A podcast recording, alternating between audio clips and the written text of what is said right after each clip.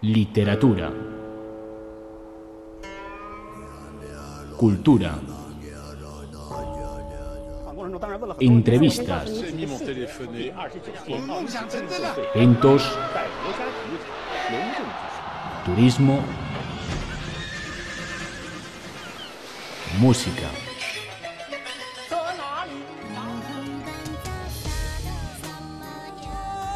Opiniones.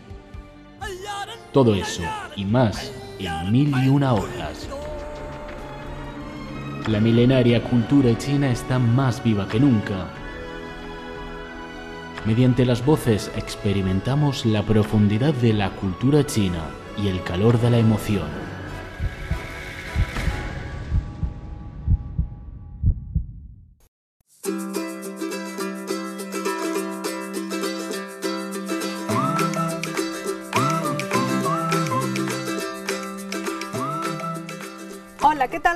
Saludos desde Beijing. Esto es Mil y Una Hojas. Ah, un saludo a todos los radio oyentes en América Latina y en España. Hace mucho tiempo que no nos vemos.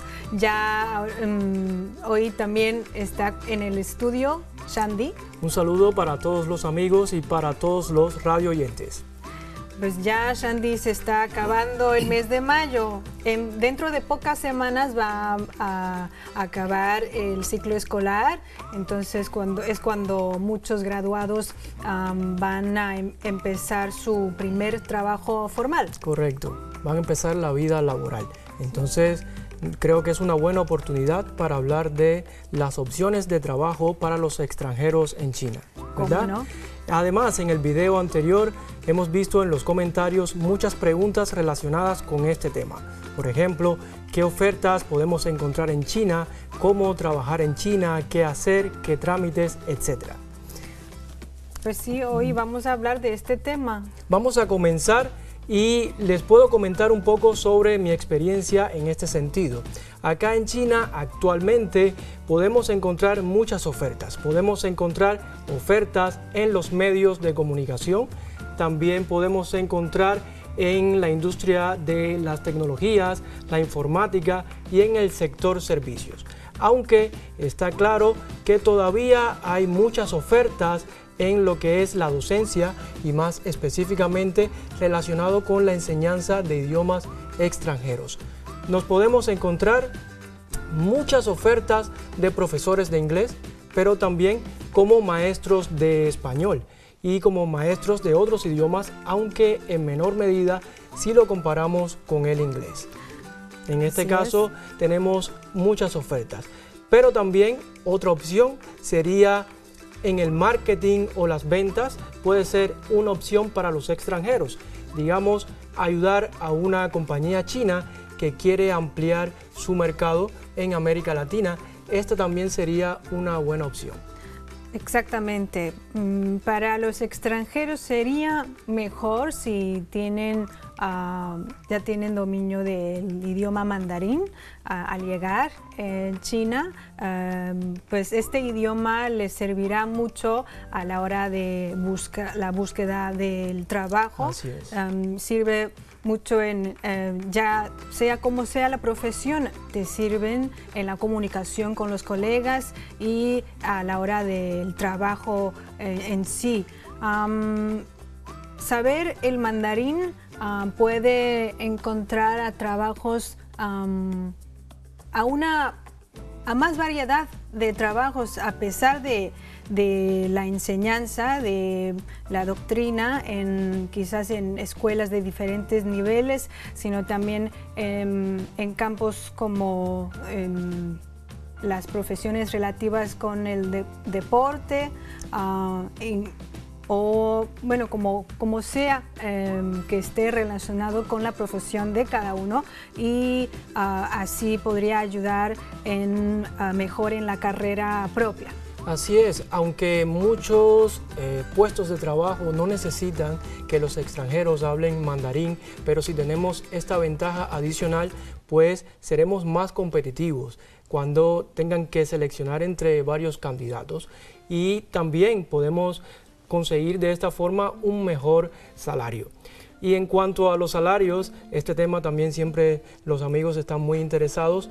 Esto varía principalmente en relación con el tipo de trabajo que vayamos a hacer y por supuesto eh, de la, la ciudad en la que esté ubicada la empresa en la que vayamos a trabajar.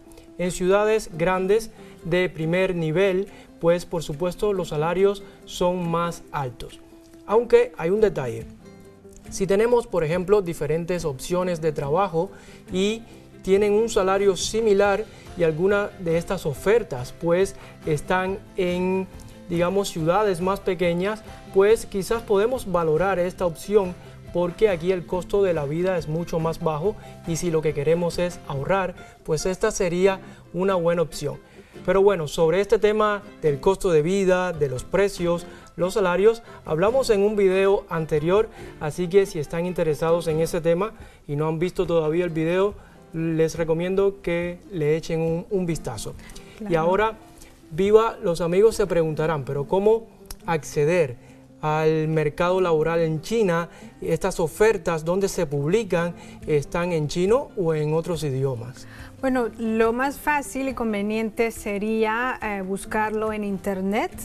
Hay un montón de páginas de sitio web de diferentes empresas, de, agencias que ofrecen estas oportunidades y están en inglés, la mayoría, como por ejemplo hay revistas famosas de Beijing como The Beijinger.com, ah, te ofrecen. Así es. Uh, también 51 Job es, un, es una página que ha, existido por mucho tiempo. Eh, entre muchas otras páginas, ahí, en, ahí pueden encontrar en Internet una variedad de páginas, pero también si ya tienen algunas empresas o entidades eh, que que están interesadas de ingresar pueden irse directamente a la página web oficial de estas empresas. Ahí usualmente si son... Eh, compañías internacionales usualmente tienen su página oficial ya en inglés. Ahí pueden encontrar eh, la forma de contactarse con ellos directamente y ahí eh, ya se pueden enviar su currículum. Así es. También páginas como China Cities que son muy, muy conocidas por los extranjeros. En este caso también tenemos que señalar que existen otras formas para conseguir empleos. Si estamos estudiando, por ejemplo, en China, podemos realizar una pasantía y en este caso vamos a destacar que la mayoría de las pasantías acá en China son no remuneradas, pero pueden conducir a una buena oferta de trabajo posteriormente, ya sea con la empresa con la que hayamos hecho la pasantía o con otra empresa que generalmente prefiere elegir a alguien que ya tenga una experiencia laboral en China.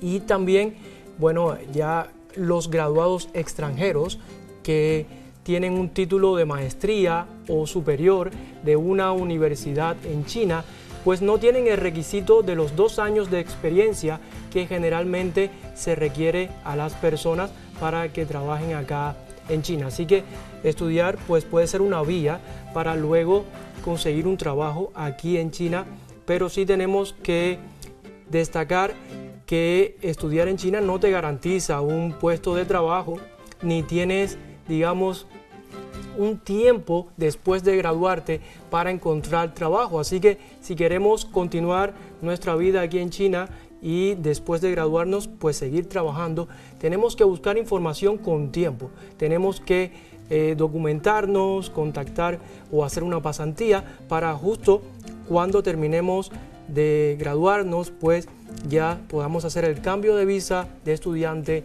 a visa de trabajo y sea un proceso continuo. Hay que señalar acá que tenemos diferentes visas para estar aquí en China y siempre tenemos que tener una visa para estar dentro del país. No podemos estar si se nos vence esta visa, es muy importante tener esto en cuenta. Acá tenemos visas de estudiante, visas de turismo, de trabajo, de negocios o familiar. Y hay que respetar cada categoría. Digamos, si tenemos visa de estudiante o visa de turismo, bajo ningún concepto podemos trabajar o hacer negocios en China. De igual manera, si tenemos una visa familiar, pues tampoco podemos trabajar. Y esto es muy importante porque tenemos que tener esto en cuenta. Sí, siempre hay que respetar las leyes, las normas y reglamentos ah, cuando nos encontramos en otro país. Eso es muy importante, pues como has mencionado, pasar un tiempo aquí en las universidades o o em, tener una pasantía em, realmente sirve para conocer estas, ah, estos reglamentos. Y Shandy, tú sí cuentas con mucha experiencia en este campo. Un poco. Bueno, sí, em, pero me, me, comentabas que existe un sistema de clasificación o de ah, puntuación para los extranjeros a la hora de buscar un trabajo en China. Existen diferentes categorías. En este caso, ¿Son tenemos por ahí algunas imágenes que nos pueden apoyar con tres categorías principales, la clase A, la, clase, B y la clase C. ¿Y tienen que ver con, con las diplomas que uno tiene o con el estudio? que ver con diferentes aspectos. Tenemos la, la puntuación, cada categoría si pasamos de cierta cantidad de puntos, pues esto es lo que nos clasifica dentro de cada categoría. La clase A, pues son expertos, talentos de alto nivel. La clase B, pues son expertos con un título de licenciatura o superior. Y también tenemos en eh, la categoría C, que son trabajos temporales o no cualificados. Ah, bueno, entonces la clase A son como los investigadores o son eh, ya trabajos de, de, Aquí podemos ver algunos detalles sobre algunos criterios a la hora de asignar puntos en estas categorías. Ya ven, el salario es algo decisivo a la hora de asignar los puntos, pero también hay otros aspectos. El salario eh, quiere decir que el salario ya tenía antes de es el salario que te va a asignar la empresa que te contrata. Entonces se trata de ser como un papel, un certificado que te vas a dar la empresa. vamos a contratar a esta persona y cuánto, así salario. Así es, está en el contrato de, trabajo. Y así hay otras categorías que también te asignan puntos, como es la experiencia laboral, que te asigna puntos si tienes más de dos años de experiencia laboral, pues puedes agregar ya un año, un punto por cada año adicional hasta 20 puntos, que es el máximo. Dos años es poco. Dos años mínimo, si tienes menos de dos años, pues ya no tienes muchos puntos ahí en esa ah, categoría. Es, es muy bueno para los jóvenes, porque dos años es fácil de Así es. Y tenemos otros criterios que también te asignan puntos, como es el caso de los meses trabajados por año, el nivel de idioma chino, si tenemos el examen de HSK, mientras mayor nivel tengamos de chino, más puntos obtenemos.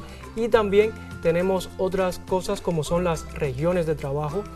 En caso de que vayamos a un lugar como las regiones occidentales o antiguas áreas industriales de China, también regiones empobrecidas del país, pues esto nos da más puntos.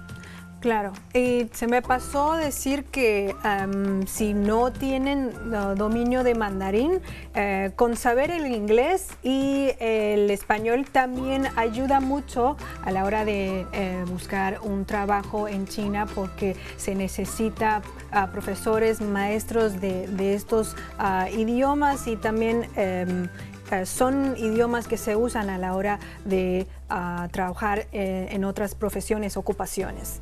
Así es. Y en este sentido, sobre las categorías, si también somos graduados de una universidad que sea muy reconocida o hayamos trabajado en una empresa muy conocida a nivel internacional, pues esto nos aporta más puntos. Si tenemos alguna patente, propiedad intelectual, pues esto nos asigna más puntos.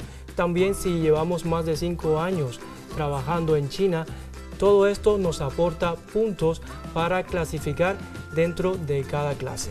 Sí, no, no, tenemos una lista o de documentos que nos apoya en cuáles eh, sirve mejor para escribirnos, incluirlos en el currículum. Ahí va. Documentos. documentos. Acá tengo que señalar que, a ver, una vez que la empresa nos contacta, pues acá tendremos que hacer una entrevista que seguramente será una videoconferencia en línea. Y bueno, cuando pasamos la entrevista a veces tenemos que hacer un pequeño examen, depende de la profesión de la empresa, digamos si es un trabajo de traductor, pues probablemente nos pidan eh, traducir algunos documentos para la empresa y demás. Y luego que pasamos este proceso, que la empresa nos acepta, pues aquí viene la parte más interesante y son los trámites. Acá es cuando tenemos que tener un poco de paciencia porque este proceso puede demorar. Como mencionábamos anteriormente, la clase A nos ofrece un canal directo, o sea, no tenemos que esperar mucho. Pero la mayoría de los extranjeros caemos dentro de la categoría B.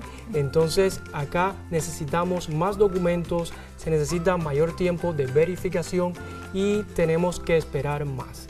Tenemos que tener detalles, tenemos que revisar bien los documentos para optimizar este proceso. Así que hablamos un poco sobre estos documentos. ¿Qué tenemos ahí primero? Registro de antecedentes penales. Antes de, este documento, antes de este documento, tenemos por supuesto el diploma universitario que lo necesitaremos, pero hay que tener en cuenta que tiene que tener la certificación o el cuño del Ministerio de Relaciones Exteriores del país. También debe llevar una traducción al inglés o al chino según lo que nos pida la empresa y luego debe llevar el cuño de la embajada china en ese país. Sí. Eso es importante. Otros documentos igual, como es el caso de los antecedentes penales y el contrato de trabajo que tenemos acá, el contrato de trabajo y el pasaporte válido con una visa de trabajo Z. Eso es más importante. Así es. Uno de los más importantes, porque el visado hay que ir a la embajada para conseguirlo y, al, y la solicitud también tarda tiempo. Así es. Esta visa de trabajo Z la podemos obtener en nuestro país, en la embajada china, y para esto hace falta que la empresa que te contrata envíe una carta de invitación a tu país y con esto tú vas a la embajada y obtienes este visado. Ahora, es importante señalar que cuando entramos a China, esto tiene una validez de 30 días. No es una visa que ya podamos usar directamente para trabajar. Cuando entramos a China tenemos 30 días para hacer los trámites, para obtener este carnet de experto extranjero, que es el permiso de trabajo, y con esto solicitar la visa de trabajo o permiso de residencia, que esto tendrá una validez generalmente de un año y ya no tenemos que volver a renovar hasta el próximo año. Esta sería la visa de trabajo. Y durante todo el proceso la empresa sí em, ayuda, apoya al empleado. Por supuesto, es muy importante que la empresa guíe a la persona, sobre todo si es la primera vez, para poder realizar este proceso lo más óptimo posible y no perder tiempo. Si hay un documento que esté mal, si hay algo que no es correcto, viran los trámites hacia atrás y esto se demora mucho tiempo. ¿Y los 30 días alcanzan? Los 30 días deben alcanzar. Esto depende de la empresa que tiene que hacer los trámites en tiempo y el empleado tiene que estar al tanto con recursos humanos para que no se pase este tiempo, porque si no hay multas, hay multas para el empleado, para la empresa y demás. Bueno, siempre hay que respetar las normas. Pero ya saben a quién ah, ir a preguntar cuando tienen estas dudas. para ir concluyendo, si tenemos algunos consejos o recomendaciones, ah, si tienen ganas de conocer, saber cómo es, ah, cómo es em, conseguir una visa o un trabajo aquí en China. Así es. Haremos unas recomendaciones a los amigos. En este caso, pues, ¿qué recomendamos en primer lugar? Vamos a ver. Preparar bien un currículum vitae. Un currículum y en que este currículum tenga una traducción ya sea al inglés o al chino. ¿eh? Es importante acá, si no sabemos chino, al menos en inglés, preparar un buen currículum. en inglés. Em, bueno, que no use este, em, eh, eh, traductores en AI, eh, inteligencia artificial, porque eso no se entiende muy bien, así que mejor en inglés. De acuerdo, y debemos también pues repasar un poco un segundo idioma, ya sea el inglés o el mandarín, pues esto nos dará mayores ventajas. Y luego, pues, ¿qué más podemos hacer? Hay que visitar frecuentemente al portal de empleo o a, la página web de, la empresa que vas a, contratar, porque es importante saber las, los últimos avisos. Exacto, debemos estar actualizados con esto y también pues vamos a revisar cuando tengamos una oferta de trabajo, vamos a revisar un poco la documentación de esta compañía, pues para ver si es una empresa legítima para evitar cualquier engaño, así es, ¿verdad? Y también ver la ciudad, ¿no?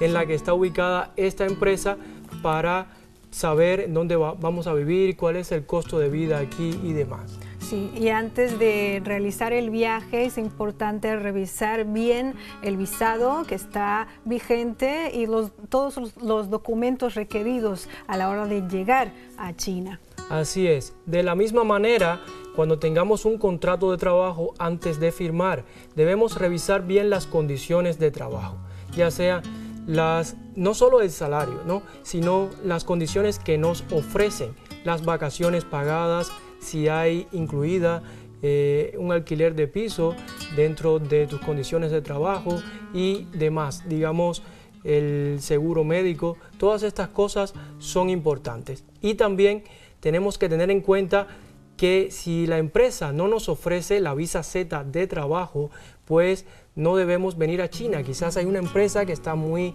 apurada y te pide que vengas con una visa de turismo, pero no debemos hacerlo porque si se vence esta visa, después nosotros tendremos problemas. Sí, deportación, porque no, no sería legal quedarse aquí en este país con eh, el visa, la visa L. Creo que la L es para el turismo, la Z es para trabajo, el empleo. Eso es importante diferenciarlos y conocer bien a lo que te están ofreciendo a las empresas y preparar bien y pues conocer la cultura y disfrutar de la estancia en China. Exacto, conocer la cultura es muy importante. Así tendremos en cuenta todas estas recomendaciones que hemos dado anteriormente cuando vamos a firmar un trabajo, eh, un contrato con una empresa, pues también en Asia también hay una cultura, se puede también negociar el salario antes de comenzar a trabajar.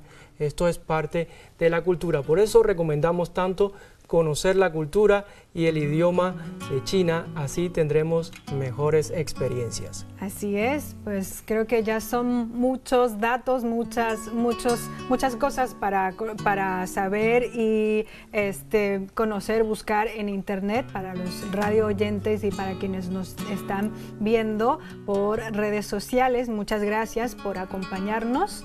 Vamos ah, cerrando. Así es. Si tienen alguna otra pregunta sobre este tema, algo que quieran saber, por favor dejen sus comentarios y luego responderemos. Muchas gracias por acompañarnos y nos vemos en el próximo encuentro. Nos vemos, muchas gracias. Más interesante, más viva, para encontrar una China diferente en mil y una hojas.